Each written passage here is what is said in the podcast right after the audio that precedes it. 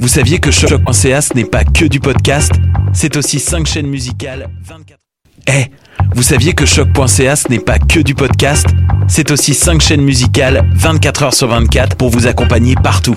Rock, indie pop, hip-hop, musique francophone et musique électronique en écoute gratuite et à volonté.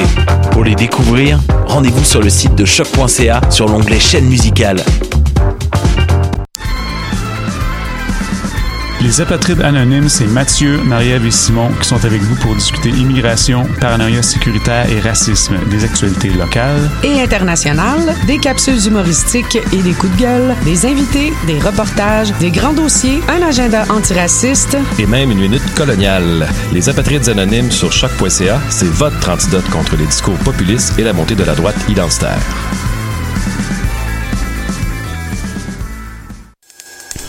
Ça, c'est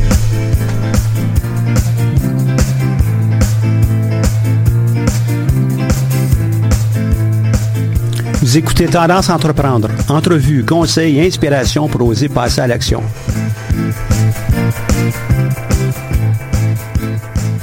Bonjour et bienvenue pour cette nouvelle émission de Tendance Entreprendre. Mon nom est Michel Grenier, je suis à la barre de cette émission hebdomadaire. Je remercie la Banque nationale, propulseur du Centre d'entrepreneuriat EGUCAM, sans qui cette émission ne serait pas rendue possible. Bonjour, on est en studio aujourd'hui euh, Svetoslav Dojchinov, qui est euh, de la faculté de communication. Il nous arrive avec son projet. On va en entendre parler euh, sous peu. Bienvenue. Bonjour. Ça fait plaisir d'être ici. Parle-nous de toi. Moi, moi Toi comme entrepreneur, toi comme personne qui a de l'expérience. Hein. Je rencontre souvent des gens qui, ont l'âge, et des fois sont même plus jeunes que mes enfants. Là, là ici, je ne suis pas certain que tu pourrais être mon enfant, mais parle-nous de toi, tu as une expérience, toi. Oui, bah, c'est vrai que mon âge, il est un peu avancé, mais c'est pas de ma faute. C'est comme, ça dans la vie. Euh, je, suis d'origine bulgare. Je suis canadien d'origine bulgare. Euh, je suis venu au Canada il y a quand même assez longtemps. Euh, je, je vais commencer par les intérêts que j'ai eus. oui. en entrepreneur, je pense qu'on on a des, des activités entrepreneuriales partout dans notre vie parce qu'on fait, on doit entreprendre quelque chose pour un projet. Euh, ça peut être un projet, ça peut être une maison, ça peut être une famille. Les événements de vie, oui, oui. Exactement. Ça, ça, demande une énergie euh, active, de, te dire, OK, moi, ce qui m'intéresse, c'est d'essayer d'arriver là. C'est déjà un, projet entrepreneurial. Euh, naturellement, dans ma vie, les choses se sont, se sont passées d'une telle manière. J'ai fait mes études à l'époque à l'Académie de théâtre et de cinéma de Bulgarie avec l'idée de, faire du théâtre et du cinéma. Ensuite, j'ai fait des études à, Los Angeles, à l'Université de Californie en scénarisation, pour approfondir un peu certains domaines de, mon métier. Et en même temps, j'ai commencé à faire de la publicité. C'est pas parce que j'avais planifié de la faire de la publicité, mais parce que c'était un marché qui, en Bulgarie à l'époque, était un marché tout à fait nouveau. Donc il y avait beaucoup de choses à faire pour des gens qui avaient des, outils et des, savoirs du cinéma à faire de la publicité, surtout par la télévision. C'était comme naturel. On ne pouvait pas faire du cinéma parce que le système cinématographique était complètement brisé par les changements après la chute du mur de Berlin, euh, les changements de propriété, d'État privé, etc. C'était, c'est, une, crise qui dure encore. Mais tout d'un coup, il y avait un système de production cinématographique qui était complètement détruit et tout d'un coup, voilà, disparu. Il y avait un marché publicitaire qui n'existait pas avant parce que dans, l'économie planifiée du socialisme, on ne faisait pas de la pub nécessairement, c'était très organisé. Mais tout d'un coup, il y, avait un nouveau marché qui s'ouvrait euh, et qui demandait pratiquement les mêmes euh, savoir-faire. Comment tu fais un petit film de 30 secondes, un spot publicitaire, etc. Donc je me suis lancé dans la pub. J'ai fait de la pub pendant très très longtemps. Et en même temps, j'ai fait quelques films, euh, ce qui est toujours mon rêve de, continuer à faire du cinéma. Ensuite, après Los Angeles, je suis venu euh, au Canada. Ici, j'ai fait une maîtrise en communication, cinéma et image en mouvement à, à mais j'ai continué avec mon doctorat en communication. Le cinéma, c'est toujours le centre de, mes intérêts, de mes recherches. De, c'est mon rêve depuis mon enfance. C'est-à-dire, quand je pense, je pense les choses comme. Mhm, je comprends. Ben je le vois, tu as, les yeux allumés, brillants. C'est clair que ça t'habite, ça. Hein? C'est ça. Ouais. Et ici, j'ai eu aussi la chance de, toucher, c'était un peu par hasard, à des projets qui étaient liés à la réalité virtuelle. Et j'ai commencé à m'intéresser de plus en plus de qu'est-ce que c'est la réalité virtuelle. Quel est ce nouveau, relativement nouveau médium audiovisuel qui, euh, qui attire tellement l'attention de certains cinéastes, même des plus grands? On connaît des exemples comme Alejandro Iñárritu, qui a présenté son projet en 2016, je crois, au Festival de Cannes. Et je me suis intéressé à, à voir pourquoi. Pourquoi ce médium attire l'attention même des cinéastes de très haut niveau du cinéma mondial, pourquoi tout d'un coup ils font des essais, des recherches? Ça ne veut pas dire qu'ils ont complètement abandonné, euh, le, cinéma traditionnel, mais ils font des expériences. Et en effet, une, une, des, une des réponses, c'est, on peut la trouver dans l'immersion. C'est-à-dire pourquoi la réalité virtuelle peut avoir un effet tellement fort sur le spectateur que le cinéma traditionnel parfois ne peut pas arriver à avoir. C'est là où j'ai commencé à faire mes recherches. Ça fait partie aussi de mon projet doctoral, qui est aussi un film expérimental en réalité virtuelle. Et en même temps, je me suis dit, mais tant que je, tant que je, ça ne veut pas dire que je vais abandonner le cinéma traditionnel, mais tant que je, je continue à m'intéresser à ce sujet, à, ce domaine, à ce contexte, ben, peut-être que, ça vaut la peine d'essayer de, d'aller plus loin, de, développer un projet, euh, ensuite de développer une entreprise. Et j'ai commencé à explorer de plus en plus euh, le domaine, le contexte, les marchés, etc. J'ai fait partie d'une équipe en tant que scénariste et coproducteur qui était une équipe de coproduction entre le Brésil et le Canada d'un projet de réalité virtuelle qui était financé par le Fonds des médias du Canada ici et par une agence audiovisuelle à Sao Paulo en, Brésil. Euh, j'ai participé à des colloques, j'ai participé à des festivals. Je suis allé en 2018, si je ne me trompe pas, au Forum international de la réalité virtuelle en Suisse. C'est peut-être un des plus grands forums de, de, ce, de ce Sur le sujet Sur le sujet, là, tu, peux voir pratiquement tout, tout ce qu'il y a au niveau de la technologie, au niveau de la création et au niveau de, du marketing, de la distribution. Il y avait des conférences, des panels, des gens qui expliquaient, qui, présentaient leur expertise. Et ça m'a rassuré de plus en plus que je suis sur la bonne voie et que je dois continuer c'est pas la seule voie que je suis en ce moment, mais c'est quelque chose qui m'intéresse. Wow. Puis dans tout ce que tu nous as dit, ben, c'est projet après projet, après étape, un autre projet. Tout ça, ça semble être ton, ton vécu. Pour toi, arriver avec un nouveau projet que tu mets ici modestement au centre d'entrepreneuriat, ben, c'est comme les autres projets que tu as déjà fait. Avec peut-être quelques éléments euh, à ajouter euh, techniques, mais c'est tout, là. Il y a, c'est comme, c'est comme, c'est comme faire du cinéma. Quand on fait un film, il y a des, il y a des, des, bases, des, bases qu'on utilise pour faire tous les films. Mais en même temps, chaque film, c'est un prototype. Bah, un scénario qui est différent, c'est ça. on est dans une nouvelle création. Même chose avec les entrepreneurs en série. Oui, ils ont peut-être un calque qu'ils peuvent utiliser pour de projet en projet, mais un projet, c'est sur le, cinéma. L'autre projet, c'est sur euh, euh, je sais pas moi, là, des vidéos euh, qui sont diffusées à des étudiants, ben, il va avoir la même base, euh, quoique des fois, même les technologies pourraient être semblables. Oui, et en même temps, c'est toujours prototype. On ne fait jamais le même film. Même si on fait un remake c'est vrai. d'un même film avec le même scénario presque, etc., c'est jamais le même On n'aura pas le même feeling aussi comme spectateur. Les gens qui vont l'avoir construit n'auront pas non plus le même...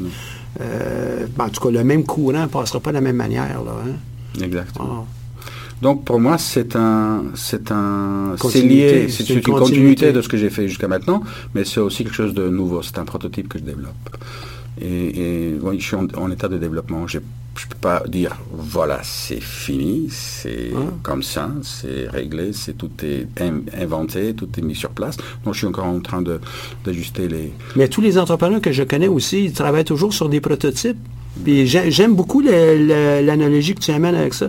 L'entreprise est un, prototype qui est en transformation, puis au fur et à mesure que les mois, les années, euh, les décennies passent, ben, l'entreprise se renouvelle pour certaines. Il y en a qui ne changent jamais, là, ça c'est peut-être un problème, mais on est toujours en train de se renouveler. Donc on est toujours dans des phases où on est un petit peu instable. Donc c'est l'idée d'un prototype, on est un peu instable. Et quel est ton projet, toi? Mon projet, en effet, c'est aussi une, euh, société, une structure de production qui, euh, qui est située au croisement de, du divertissement du théâtre, des jeux vidéo et du cinéma. C'est Euh, beaucoup. oui, parce que je trouve qu'il y a des éléments en commun. Bien sûr, c'est une production en réalité virtuelle et augmentée, ou ce qu'on appelle réalité mixte. On peut utiliser les moyens de, techniques de- de- des différents médiums. L'idée, c'est de créer, de créer un, un milieu immersif pour différents types de spectateurs, mais avec des objectifs similaires. En, en bref, c'est c'est pour ça que le projet s'appelle euh, Être Hamlet Être Hamlet. être Hamlet. Parce qu'il y a le fameux monologue d'Hamlet qui dit euh, être ou ne pas être. Mhm. Euh, ce- ce- ce- cela est la question. Mais dans notre projet, ne pas être n'existe plus, c'est être Hamlet. Qu'est-ce que ça veut dire? L'idée, c'est de construire, de créer un monde universel autour de la pièce d'Hamlet, comme le premier prototype de cette série de, de pièces de théâtre qu'on va filmer plus tard. On part avec Hamlet. L'idée, c'est de construire le monde d'Hamlet d'une telle manière que le spectateur qui jusqu'à présent a pu voir la pièce dans une salle de théâtre de, de son siège, euh, ou bien avoir le film, un des films, une, une des nombreuses versions d'Hamlet en tant que spectateur devant un écran.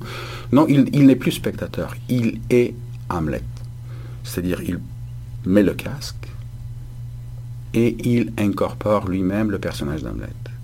Une fois préparé pour cette interaction avec les autres personnages qui sont aussi filmés davantage, etc., il est prêt à entrer dans quelques scènes choisies de la pièce et interagir avec les autres personnages.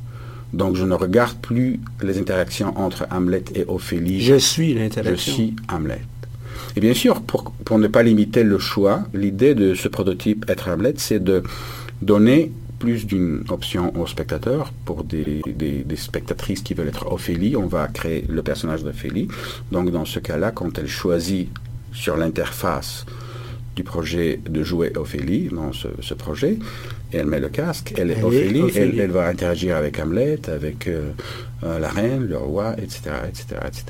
En effet, c'est une expérience immersive dans un texte bien connu, dans le cas de- de- du prototype d'Hamlet, qui permet au spectateur de vivre l'expérience de l'intérieur. Ceci, Wow. ceci est dans, le, dans la base du projet. C'est pour ça qu'on est parti avec Hamlet, parce que c'est juste, moi je, je trouve euh, cette métaphore de to be or not to be, être ou ne pas être, très très cohérente pour la réalité virtuelle, parce que c'est c'est l'essence du médium. On est dans le milieu qu'on a créé, dans le monde qu'on a filmé. On, on- on est, on est, c'est une expérience immersive. On existe. On existe dedans, on agit dedans, etc. Donc après Hamlet, on, va, on a déjà fait un- une présélection de quelques autres textes qu'on va euh, écraniser de la même manière dans, dans le médium de réalité virtuelle. Le principe est choisir son personnage, choisir euh, son genre, parce qu'il y a différentes versions d'Hamlet. On peut jouer un Hamlet classique, ou bien on peut jouer un Hamlet euh, science-fiction.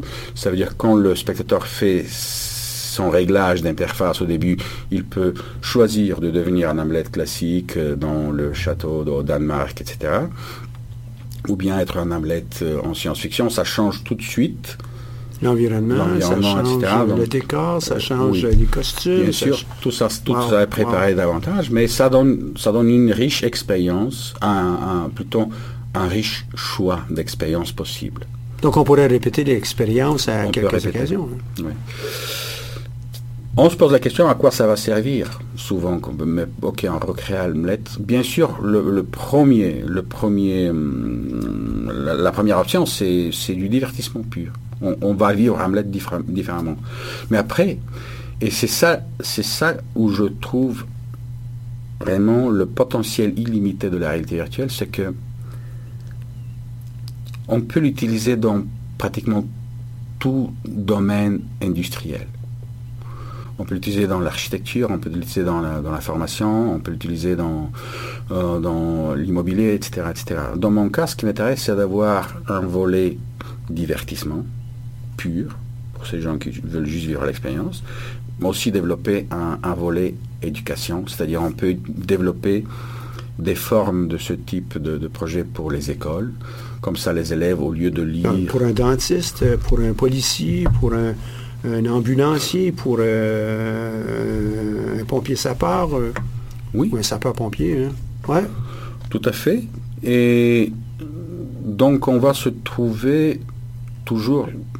Je pense que le marché qu'on cherche, c'est divertissement, éducation et formation professionnelle. Parce que ça peut être aussi un outil pour des co- comédiens euh, professionnels qui veulent répéter une scène pour un casting ou qui veulent euh, euh, répéter une scène euh, pour euh, une performance, etc. Ça peut leur donner un outil de, de De répéter. préparation, de répétition, de d'ajustement, de- d'auto-ajustement. Exactement. Donc, c'est à peu près ça le projet, vivre un personnage au lieu d'être spectateur. C'est le type de projet que j'adore. J'adore. Pourquoi? Parce que d'une part, j'enseigne, j'ai la chance d'enseigner euh, au programme d'MBA en gestion des technologies euh, ici à, l'université. Et on a des projets euh, qui sont complexes. Ça, c'en est un qui a un degré de complexité qui est assez élevé au niveau de la réalisation, de la mise sur pied, mais aussi euh, comment on fait pour aller chercher le public cible qui sera notre clientèle et qui va être la, plus, en guillemets, payante euh, pour euh, assurer la survie de l'entreprise. Puis après ça, ben, on pourra aussi avoir des projets qui sont plus euh, euh, communautaires, qui sont plus collectifs, qui sont plus sociaux. Ce genre de projet, wow. Wow. Maintenant, qu'on connaît mieux le projet, euh, euh, on connaît mieux euh, l'entrepreneur, euh, l'entrepreneur avec les qualités, puis le parcours que tu nous as mentionné. Euh, dans l'univers dans lequel on va mettre ça, euh, quelles sont les premières pistes que tu envisages, sans dévoiler tous tes secrets, euh, les premières que tu, penses euh, aborder, Ouais, après, après être Hamlet, pour faire la preuve de concept, en fin de compte. J'ai- besoin de créer une sorte de pilote. Parce que ça, c'est même si je décris le projet euh, Je comprends, la complexité est quand même... etc., Ouais, ouais, ouais. pour que ce soit convaincant, le mieux c'est pour toutes sortes de raisons, pour des investisseurs futurs ou pour des compétitions, pour euh, chercher des investissements, euh, aller chercher des fonds, c'est c'est toujours mieux, comme dit, on dit au cinéma. euh, malheureusement, je le sais en anglais. euh, Oui, show, don't, show, don't tell. Oui. Mon- Montre-moi mon- le, fais pas juste me le dire. C'est Ouais, ça, je suis bien d'accord. Moi, je, je pense que je, la première, j'ai déjà discuté avec un professeur à, à- à l'école de théâtre à l'UCAM. euh, si euh, l'été, l'automne, on pourra faire un petit pilote euh, Mhm, Avec les avec- étudiants. puis- avec ah quelques ouais, étudiants, avec quelques scènes d'Hamlet, juste pour pouvoir montrer qu'est-ce que c'est. Ah, ça prend un démo, ça c'est c'est clair. là. Surtout dans ce domaine-là, euh, euh, ça en prend un démo, ouais. Donc, euh, mon objectif personnel cette année, c'est d'arriver à... euh, D'abord, c'est de, de- de finaliser mon plan d'affaires sur lequel je travaille en ce moment, qui, qui me donne aussi euh, des pistes très concrètes. Où est-ce que je vais me lancer euh, C'est quoi mes marchés C'est quoi, c'est quoi mes clients potentiels, On etc. a des choix à faire, ouais. Ouais, on a des choix à faire vraiment. Euh, donc, je travaille sur le plan d'affaires. En même temps, je développe euh, une sorte de scénario pour le pilote, qui n'est pas le projet final, mais le pilote. Et l'idéal, ce serait d'avoir vers l'automne un pilote préparé, un dossier préparé pour que je puisse chercher les investissements pour commencer euh, vraiment la, la production physique euh, euh, essentielle de base. C'est ça les objectifs pour cette année. Et euh, euh, qui t'accompagne euh, du centre d'entrepreneuriat dans ta démarche? Nadia Dufresne. Ah, Nadia, OK. Nadia, ouais. Tu l'as mentionné tantôt aussi. Oui, c'est avec elle que Maintenant- j'ai- eu des consultations pendant quelques mois. oui. Et ce cheminement-là va t'amener, toi, à l'automne? Tu as confiance que tu vas être au bon point à l'automne avec Je- je- les, les choix, mais aussi les outils pour être capable d'aller convaincre d'autres. J'espère que j'aurai le matériel nécessaire pour pouvoir présenter le projet à, à des incubateurs, à des investisseurs, à des, à des, à des fonds. Je, je fais aussi une recherche en ce moment euh, dans les annuaires des subventions du Québec, l'annuaire des subventions du Canada. Je, je cherche aussi des financements en Europe. J'ai un partenaire français qui s'intéresse beaucoup à ce projet et qui pense qu'il peut avoir vraiment un, un succès euh, dans les établissements scolaires, euh, dans les cégeps, les collèges, etc. À part le, le côté divertis- divertissement. Donc, plan d'affaires, pilote, recherche des financements. C'est ça mes trois objectifs pour 2020. Évidemment, tout ça en parallèle avec les études doctorales. oui, bien sûr, c'est ça. Mais comme je dit, mon projet doctoral, c'est un, c'est aussi un film expérimental en réalité virtuelle. Donc tout ce que je teste. C'est une combinaison, là. J'apprends des deux. c'est, ça s'entraide mm-hmm. de cette manière. Et euh, ça se construit sur toutes les expériences que tu as eues au cours de ta vie. Euh, les expériences en tant que travailleur, en tant que euh, acteur à l'intérieur de, ce milieu-là, mais aussi ce que tu as pu voir autour. tout ça, ça fait ton bagage aujourd'hui. Tout à fait. Et en même temps. Qui fait ton bagage d'entrepreneur d'aujourd'hui en 2020. Tout à fait. Et en même temps, j'apprends beaucoup parce que c'est un médium audiovisuel, mais c'est un médium différent. C'est-à-dire, la manière dont on raconte une histoire au cinéma, on raconte avec des séquences. On mhm. choisit des plans, on les met dans une séquence, on les montre au spectateur, et c'est comme ça qu'on crée l'histoire devant les yeux du spectateur. ça n'existe pas en réalité virtuelle. Il n'y a pas de plan, il n'y a pas de séquence. Le spectateur, il est dedans. Donc comment on va lui raconter une histoire? On ne peut pas le faire de la même manière comme on le fait dans le cinéma linéaire traditionnel. C'est le spectateur qui va se créer l'histoire. Nous, on va l'entraider avec les interactions avec les autres personnages, avec l'environnement, avec euh, le milieu, etc. Donc, c'est une manière différente de construire un monde, un monde fictionnel autour le spectateur pour qu'il puisse se raconter l'histoire qu'on veut qu'il se raconte. Même s'il n'est pas exactement celle qu'on veut qu'il se raconte, qu'on lui donne les outils à se raconter l'histoire d'Hamlet. Dans ce sens, c'est comme... Il n'y aura jamais de, Hamlet... Euh, chaque Hamlet sera différent. Oui, parce que là, la combinaison, elle est sans nécessairement dire infinie, elle est très grande. Euh, le scénario va aussi aller avec les choix qu'on fera au fur et à mesure que l'histoire se déroule. Euh, ça devient euh, exponentiel pratiquement comme possibilité au fur et à mesure. Hein. Tout à fait. Et une fois ces, éléments mis en place, pour avoir le prototype pour des besoins de, du projet divertissement éducation, c'est là où je vais commencer, parce que ça, ça demande beaucoup plus d'investissement, c'est là où je vais commencer à penser sur la possibilité d'explorer ce concept dans les jeux vidéo. Donc, c'était sur cette base d'essayer de créer un ou plusieurs jeux vidéo. Puis il y a une base économique là-bas qui très, très importante. Il y en a de l'argent, puis... Oui, mais il faut que je sois préparé pour essayer d'entrer là-bas. Je comprends. Et euh, dans, le cas de... Puis c'était probablement pas le seul qui a des projets d'une bonne, d'un bon niveau de complexité. Show, don't tell. Et ça, c'est euh, quelque chose qu'on a de discuter avec la plupart des entrepreneurs qui ont des projets qui sont un peu plus complexes. Dans leur tête, c'est clair, ça va fonctionner, euh, c'est comme ça que c'est arrimé, c'est comme ça que c'est connecté, mais show me, don't tell me. Surtout si je suis un investisseur. Hein, si je pour mettre un million ou d'autres sommes dans ça, tu dois être à la recherche de grosses sommes, évidemment. Ce n'est pas le 5 000 qu'on a comme premier prix euh, au, centre d'entrepreneuriat qui va faire toute la différence dans ton projet. Mais j'espère que la démarche que tu as avec nous, ben, t'approches à euh, le, show, hein, puis don't tell. Évidemment, ben, ton, ton démo va aider évidemment beaucoup, là. Hein. C'est crucial, c'est important. Un démo, ça ne va pas coûter énormément d'argent parce qu'un démo, c'est un démo. On a quand même des caméras en réalité virtuelle, des équipements qui sont assez euh, coûteux, donc on peut se débrouiller. Oui, mais, mais, mais comme j'ai dit, moi je veux continuer mes consultations avec le centre d'entrepreneuriat parce que ça m'aide à développer ma, ma réflexion et ça m'aide à mettre les choses dans une forme plus structurée. Dans une perspective, oui.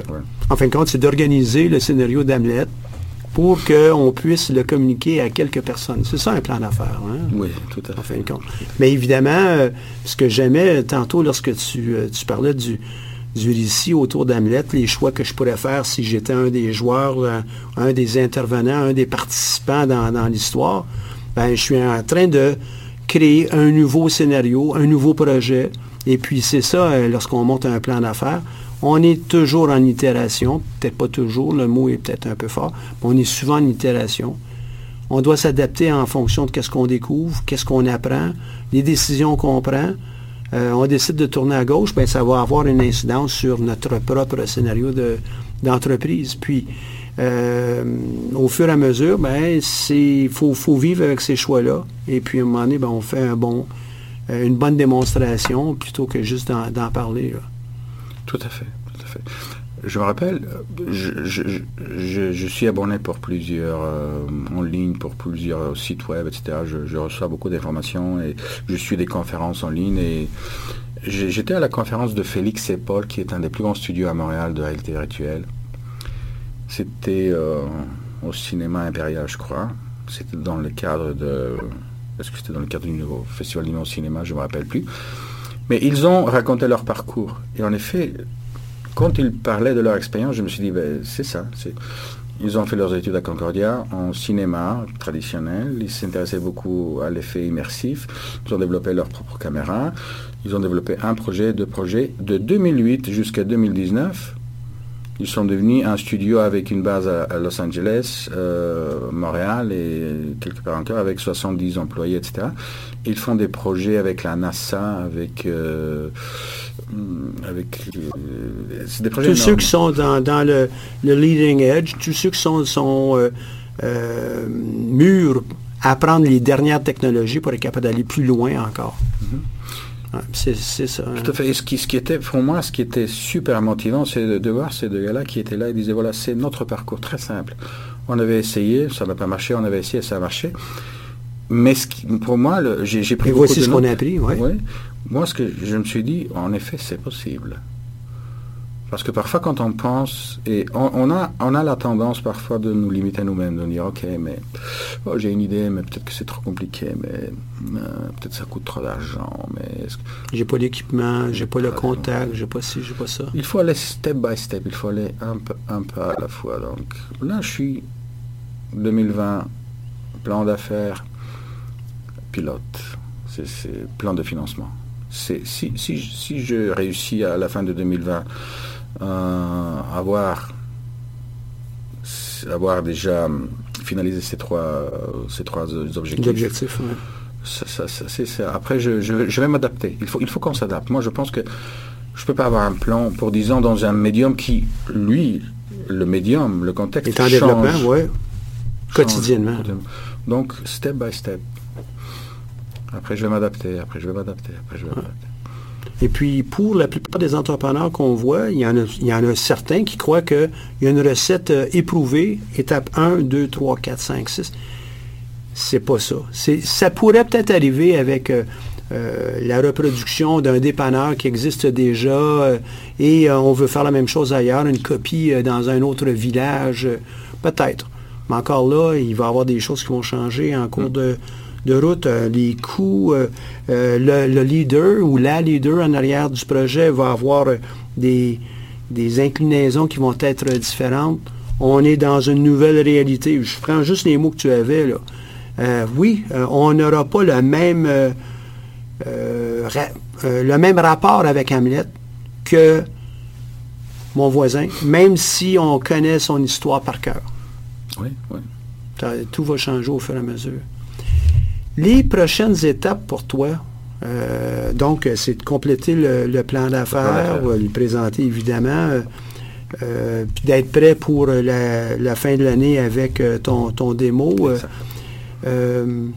quels sont les, éléments sur une base quotidienne pour toi qui, toi, tu dois maîtriser comme entrepreneur, comme gestionnaire de, de ton projet et qui pourraient être des conseils à nos nos plus jeunes entrepreneurs. Je vais le dire comme ça. Là.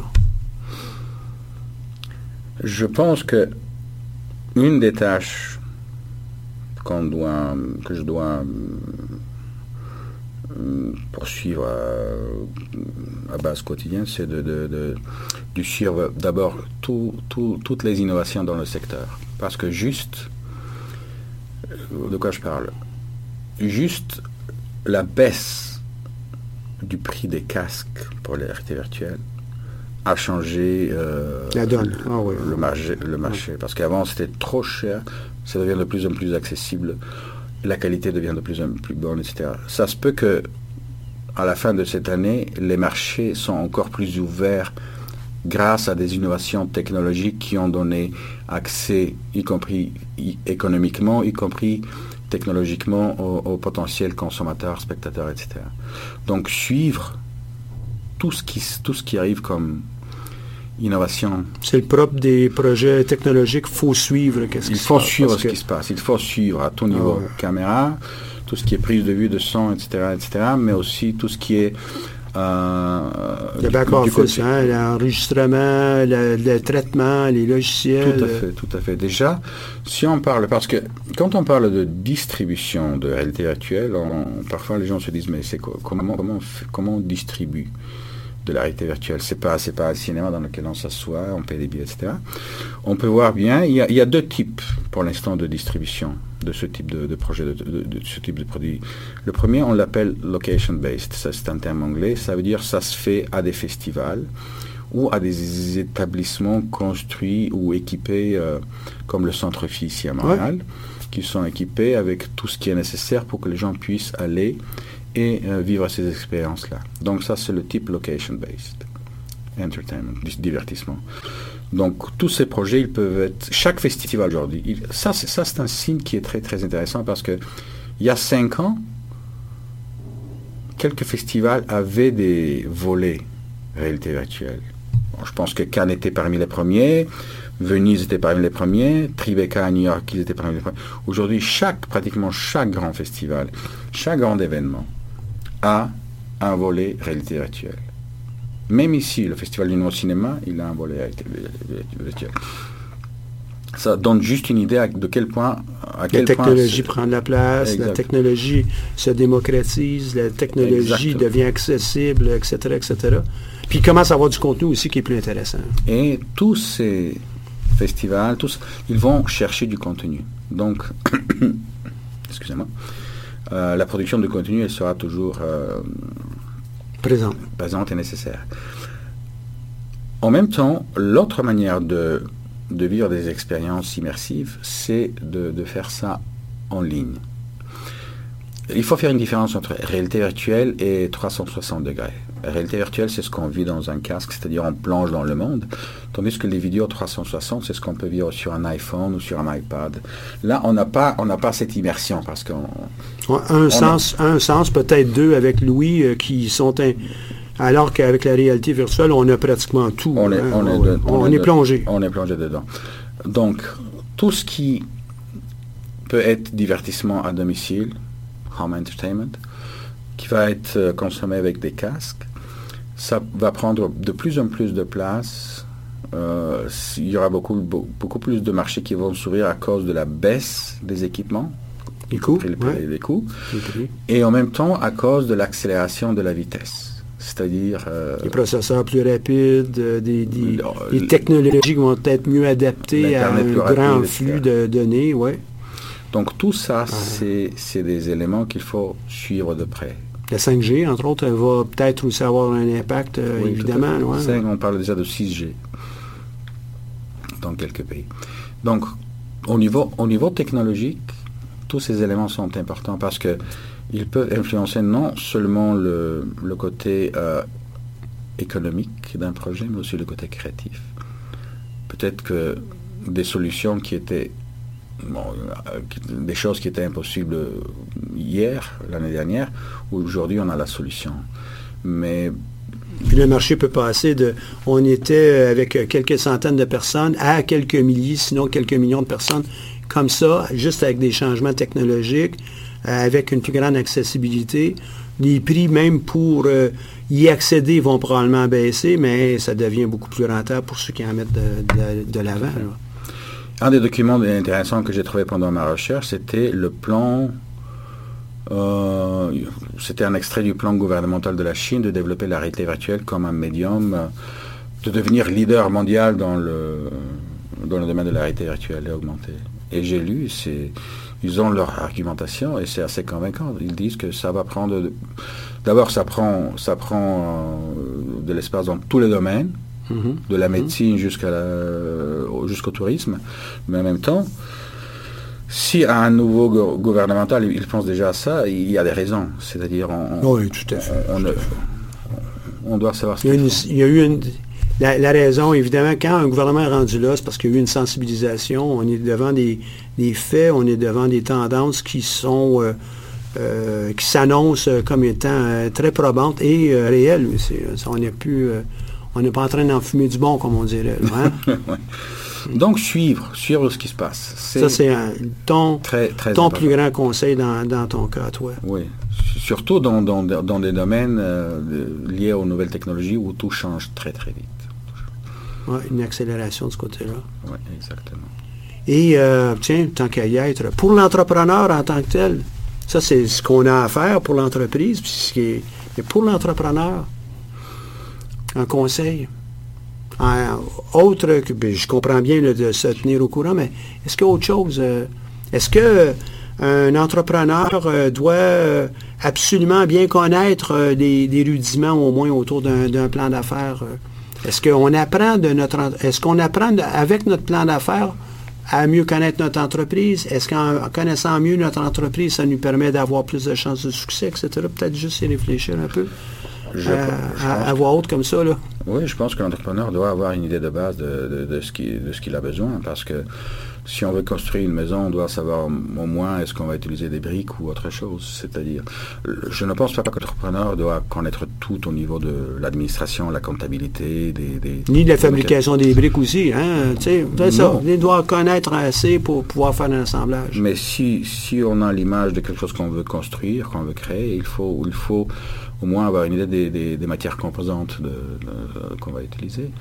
Et je pense que quand on parle, souvent quand on dit entrepreneur, on s'imagine un businessman.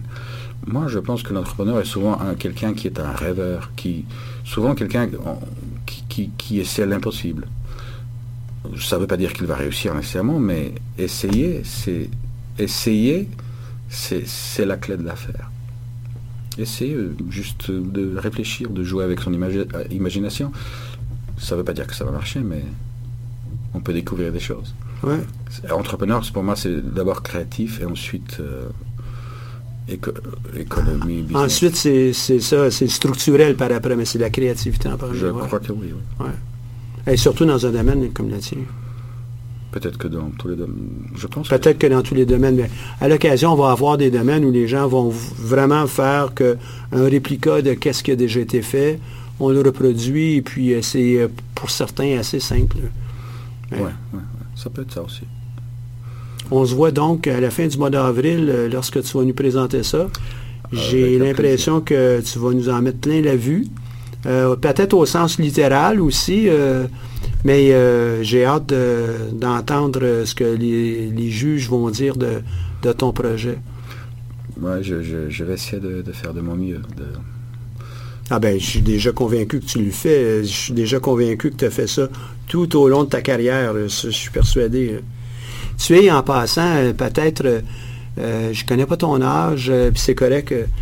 Le, plus vieil entrepreneur qu'on a eu, il célébrait son 65e anniversaire, la, première rencontre qu'on a eue dans mon bureau, il y a déjà de ça quelques années.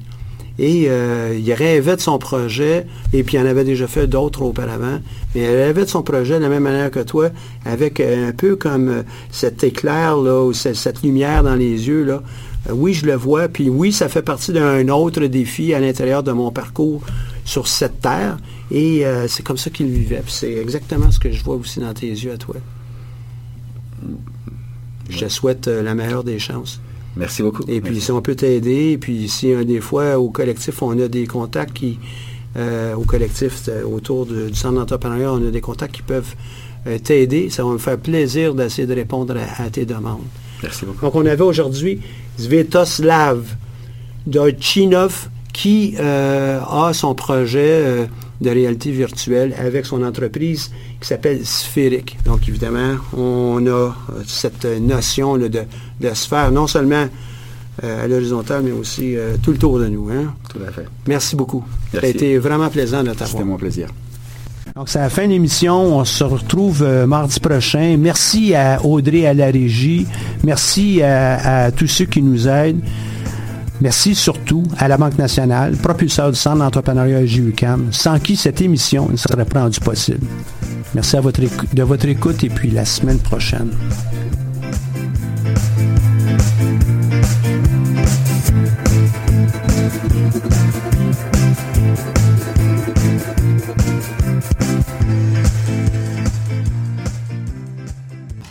Hi, this is Ty Siegel, and you're listening to CHOQ in Montreal.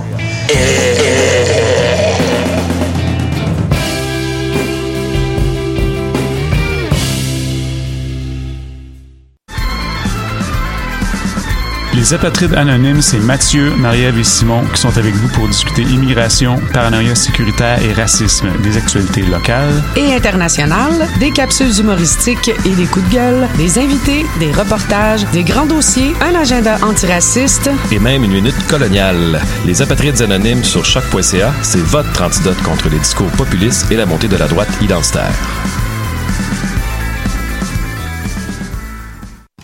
Hi, this is Ty Siegel, and you're listening to CHOQ in Montreal.